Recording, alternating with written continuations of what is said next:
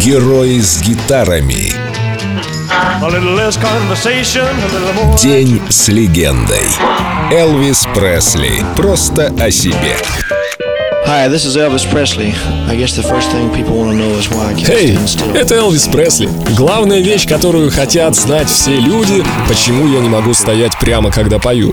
Некоторые отбивают ритм ногой, некоторые щелкают пальцами, другие просто покачиваются из стороны в сторону. Я просто делаю все это вместе. Пою и отбиваю это. Я смотрю на свою публику и слушаю их. Я понимаю, что между нами что-то происходит, но никто не знает, что это. Но достаточно знать от того, что мы все это делаем, никто не пострадает.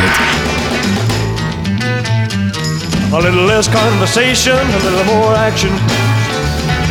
All this aggravation ain't satisfaction in me. A little more bite, a little less spark. A little less fight, and a little more spark. Close your mouth and open up your heart and maybe satisfy me. Satisfy me, baby. Baby, close your eyes and listen to the music. Dig to the summer breeze. It's a groovy night and I can show you how to use it. To come along with me and put your mind at ease. Hey, less conversation, a little more action. All this aggravation ain't satisfaction. A little more bite, a little less bark, a little less fight, a little more spark. Shut your mouth and open up your heart, and baby, satisfy me. Satisfy me, baby. Come on, baby, I'm tired of talking. Grab your coat and let's start walking. Come on, come on. Come on, come on.